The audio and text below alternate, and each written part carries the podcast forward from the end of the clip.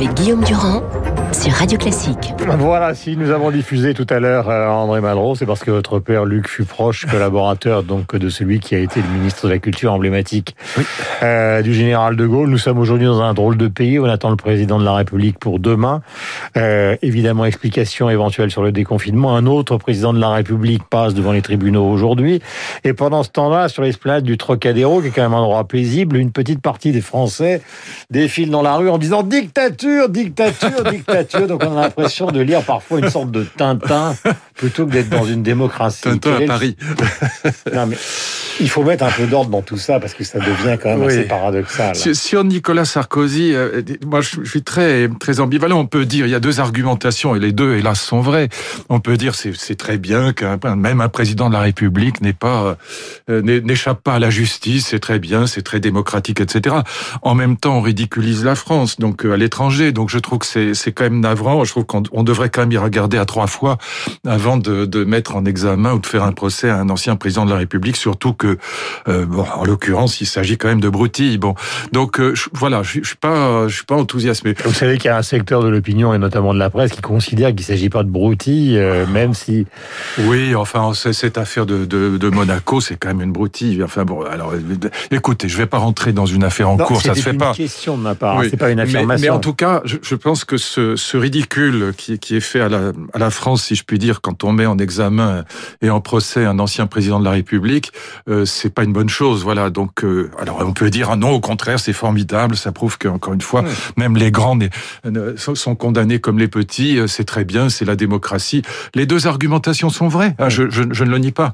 Par ailleurs, il est évident que sur le plan politique, Nicolas Sarkozy est quelqu'un d'extraordinairement talentueux. C'est pas, c'est incontestable, et c'est ce qui fait qu'à droite, il est malgré tout plébiscité. C'est, il est quand même encore le leader de la droite aujourd'hui. Mais alors justement, est-ce la question qui est posée ce matin à l'intérieur de cet article du Parisien qui présente la rue de Miromesnil comme une sorte de faubourg Saint-Honoré non, c'est pas vrai.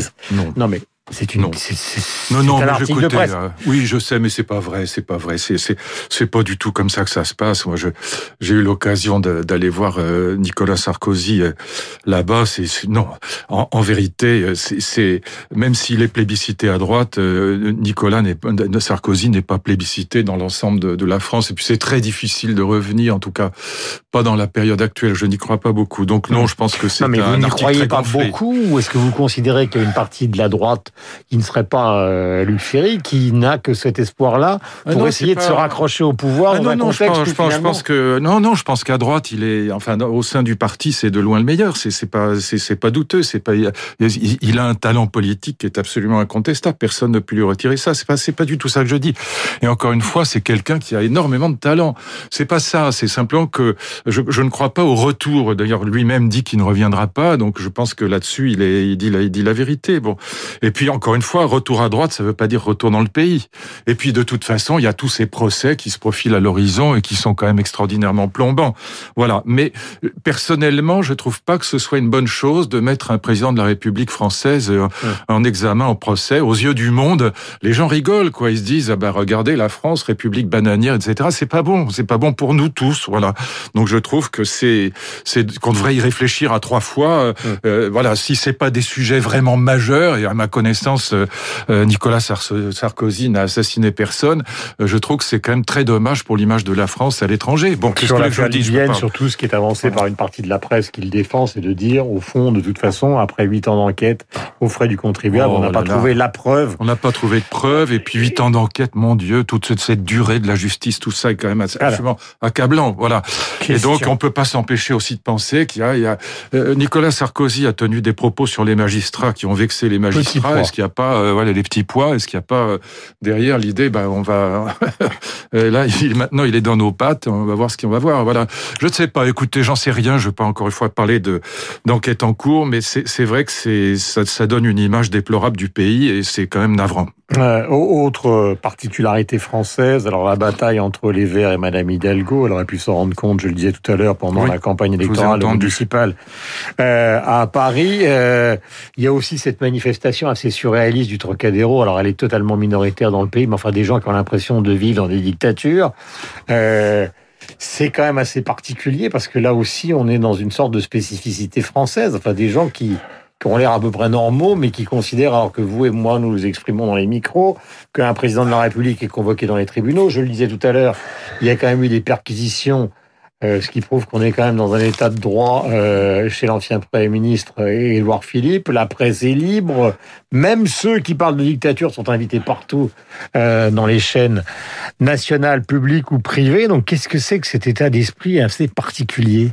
Moi je crois que c'est lié à ce que je vous raconte déjà depuis trois ans. C'est lié au fait que la France est divisée en cinq courants politiques à peu près équivalents ou à peu de choses près équivalents et que du coup le président de la République, vous en parliez ce matin avec, je crois, Emmanuel Faux, à la différence de Madame Merkel, qui représente en gros 75% des Allemands, le président de la République française ne représente que 20% des Français.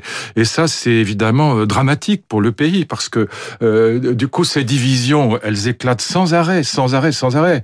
Euh, L'opposition est largement majoritaire aujourd'hui en France, très largement majoritaire. Bon, et donc du coup, euh, ça pleut de toutes parts. Et, et, et, du coup, la France, elle est éclatée aujourd'hui parce que le président de la République ne rassemble pas les Français hmm. comme Madame Merkel rassemble les Allemands. Avec pourtant 41% d'opinion positive. Oui, mais ça, mais 20% dans l'électorat.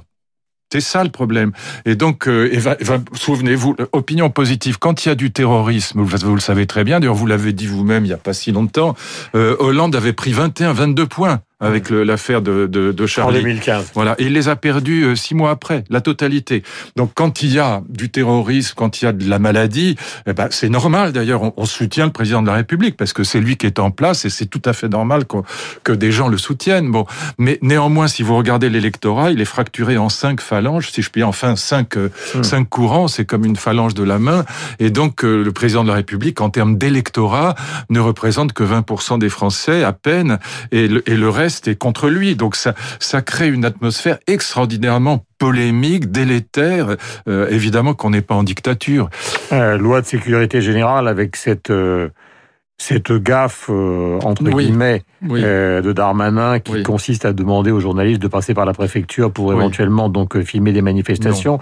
Ce à quoi le garde des sceaux, qui décidément est le meilleur ami de Darmanin, Éric Dupont-Moretti a répondu ce week-end qu'il n'était pas question que les journalistes Évidemment. demandent la moindre autorisation pour filmer et informer. Donc là, quand même l'impression d'une sorte de tangage, quoi.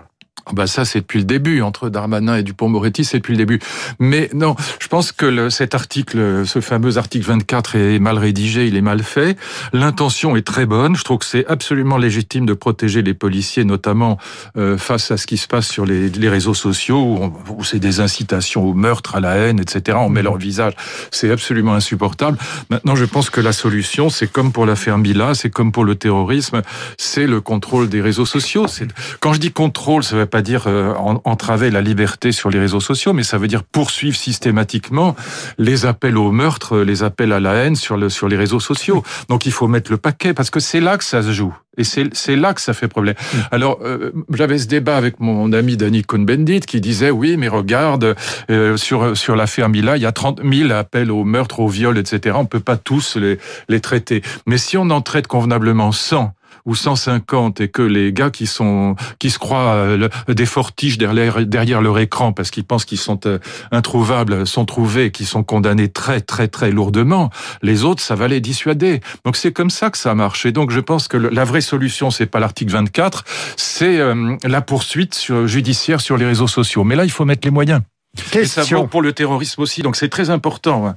Ce qui se passe sur l'affaire Mila, c'est absolument insupportable. Une question est importante aussi, le monde de la culture, il nous est très proche sur l'antenne de Radio Classique, la musique, le théâtre, les salles de concert, les difficultés que nous pouvons rencontrer les uns et les autres et que surtout rencontrent les professionnels du spectacle et pas simplement les acteurs, les metteurs en scène, mais tous ceux qui travaillent autour de ce secteur. Est-ce que vous avez entendu quelque chose? Parce que c'est vrai qu'il y en a beaucoup qui considèrent, tout à l'heure nous citions Isabelle Adjani, qui considèrent que bah, au fond, plus encore que les commerçants et les autres, le monde de la culture est le grand oublié de la situation d'aujourd'hui. Mais oui, et puis en plus le monde de la culture, comme vous le disiez, c'est une chaîne. C'est-à-dire quand, il y a des quand il y a des conférences, quand il y a des séminaires, quand il y a des colloques, il y a aussi des traiteurs. Il y a aussi des, des gens qui apportent du, du vin, du champagne, de la bouffe, etc. Et donc cela aussi se retrouve en très grande difficulté. C'est toute une chaîne en vérité. Et puis les conférenciers, les malheureux professeurs d'université comme moi, qui font des, de temps en temps des conférences pour mettre un peu de beurre dans les épinards, c'est fermé aussi. Donc il y a, il y a c'est un, un secteur immense et vous avez raison. On parle à juste titre parce que c'est tout à fait justifié. Des petits commerçants. Et pourquoi on dit petits commerçants? On dit petits commerçants parce que c'est des boutiques tout simplement pour la plupart. Et donc, euh, on, en parle beaucoup et tout à fait à, juste titre, mais c'est vrai que tout ce secteur de, disons, de l'événementiel et pas seulement de la culture, il est, euh, moi par exemple, je ne vais pas parler de mon cas personnel, mais juste une seconde. Moi, je donnais un cours de philosophie dans un théâtre, au théâtre des Mathurins. Bah, tout ça est fermé. Donc, euh, c'est vrai que on, en parle très peu et c'est assez étonnant. De même qu'on a considéré que les librairies étaient non essentielles, que les petits commerces étaient non essentiels, sauf qu'ils sont essentiels pour les gens qui travaillent dedans. C'est vital pour les gens qui... Enfin, c'est insultant, cette formule, c'est insupportable. Bon, et on, a considéré que tout le secteur de l'événementiel et de la culture était manifestement non essentiel. Mais c'est très bizarre, parce que justement, en période de, de confinement, euh, l'idéal, ce serait quand même que les gens puissent en profiter pour euh, justement se cultiver, réfléchir, euh, lire, etc. Donc, c'est très étonnant, en plus de la part d'Emmanuel Macron, qui, qui se présente comme un, comme un, un homme de culture. Donc c'est euh, et puis j'imagine que sa, sa femme, qui est en effet prof de lettres, doit être assez désespérée de voir des librairies fermées. Je lisais pendant cette période où j'ai été absent, parce que c'est pas parce qu'on est malade qu'il faut arrêter la lecture, de François Delplat, Hitler, publié chez Grasset, qui est une énorme biographie, mais une biographie, euh, disons, qui, qui, qui tient en compte euh, non seulement l'histoire, mais aussi la culture. Et à propos, donc c'est un des sujets que vous connaissez le mieux, à propos justement des rapports qui existent entre le nazisme et la philosophie allemande la plus brillante, à savoir effectivement Hegel, Nietzsche, Kant et Schopenhauer, il écrit la chose suivante, page 500. En l'occurrence, il ne s'agit nullement de repérer chez Nietzsche, par exemple, les germes du nazisme, mais de dépister chez Hitler des échos de Nietzsche et d'en mesurer l'ampleur, notamment l'utilisation de sa famille ou la lecture pendant la guerre de 14 lorsqu'il était soldat de Schopenhauer, qu'il a toujours considéré euh, euh, comme euh, supérieur à Nietzsche. D'où ma question, par qui vient de la thèse de Delplat. Au fond, il ne faut pas considérer Hitler comme une sorte d'agitateur totalement acculturé, mais comme une sorte de bricoleur, justement, des grands moments ou des grandes productions de l'âme et de la culture allemande qu'il a transformé en, en, en, en une atrocité absolue. Alors plus plus que alors sur Nietzsche et Schopenhauer c'est c'est plus compliqué parce que Schopenhauer était très antisémite. Euh, en vérité Nietzsche aussi. Il y a il y a, il y a des, des, textes de Nietzsche sur la bête blonde qui sont absolument alors complètement hitlériens avant la lettre. Et d'ailleurs on sait que Hitler a offert les œuvres complètes de Nietzsche à Mussolini la première fois qu'il l'a rencontré. Mmh. Donc c'est pas anecdotique. Mais ça veut pas dire que Nietzsche ça nous soit nazi. Mais ça veut dire qu'il y avait des propos euh, euh, chez Nietzsche que Hitler pouvait utiliser ou mmh. chez Schopenhauer. C'est pas du tout le cas chez, dans la philosophie allemande classique. Mais en revanche, si vous regardez les grandes législations sur la protection de la nature, la Tierschutzgesetz, la Naturschutzgesetz, moi je les ai traduites en partie, en français dans mon livre Le Nouvel Ordre écologique. Ce qui est très intéressant, c'est de voir comment Hitler est, un, est en grande partie un héritier du romantisme allemand. C'est beaucoup plus le romantisme allemand qui est derrière. Pourquoi le romantisme allemand? C'est Hölderlin, Novalis euh, et les grands. Et puis des philosophes euh, que, que personne ne connaît en France. Moi, quand j'étais au CNRS, je travaillais là-dessus, mais qui sont les, les, les romantiques politiques.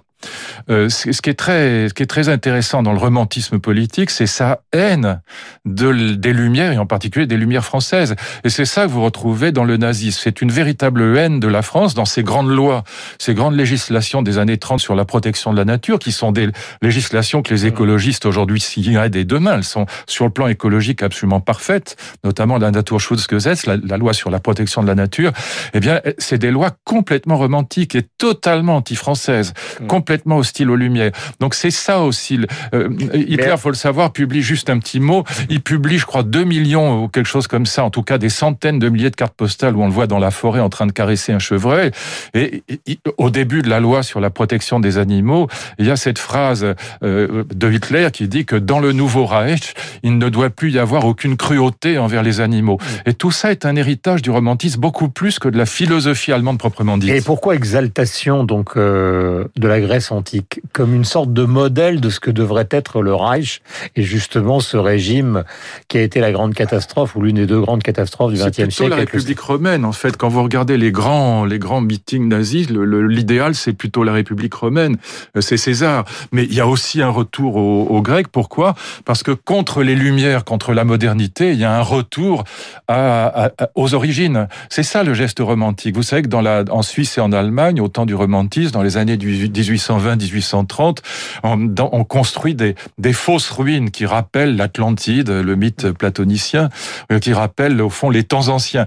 L'idée, c'est que c'était mieux avant. Au fond, le geste romantique, c'est la nostalgie. Sehnsucht en allemand, c'était mieux avant. Et c'est ça qu'on va retrouver dans, cet héritage euh, romantique au sein du nazisme. C'est l'idée qu'il faut restaurer quelque chose par-delà cette catastrophe que sont les Lumières françaises. Donc il y a, c'est encore une fois beaucoup plus que, que Kant ou Hegel, c'est ce romantisme allemand. Alors chez Nietzsche et Schopenhauer, encore une fois, c'est compliqué parce qu'il y a des textes vraiment que, que Hitler pouvait utiliser sans, sans, sans, même les modifier. Mais sur la philosophie allemande classique, c'est pas du tout le cas.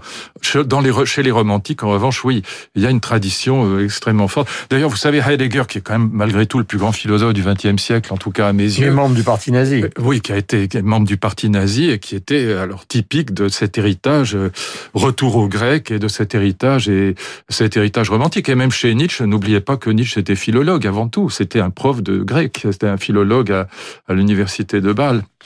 8h57 sur l'antenne de Radio Classique. La biographie, elle est ancienne. Euh, chez Grasset, François Delplat, Hitler.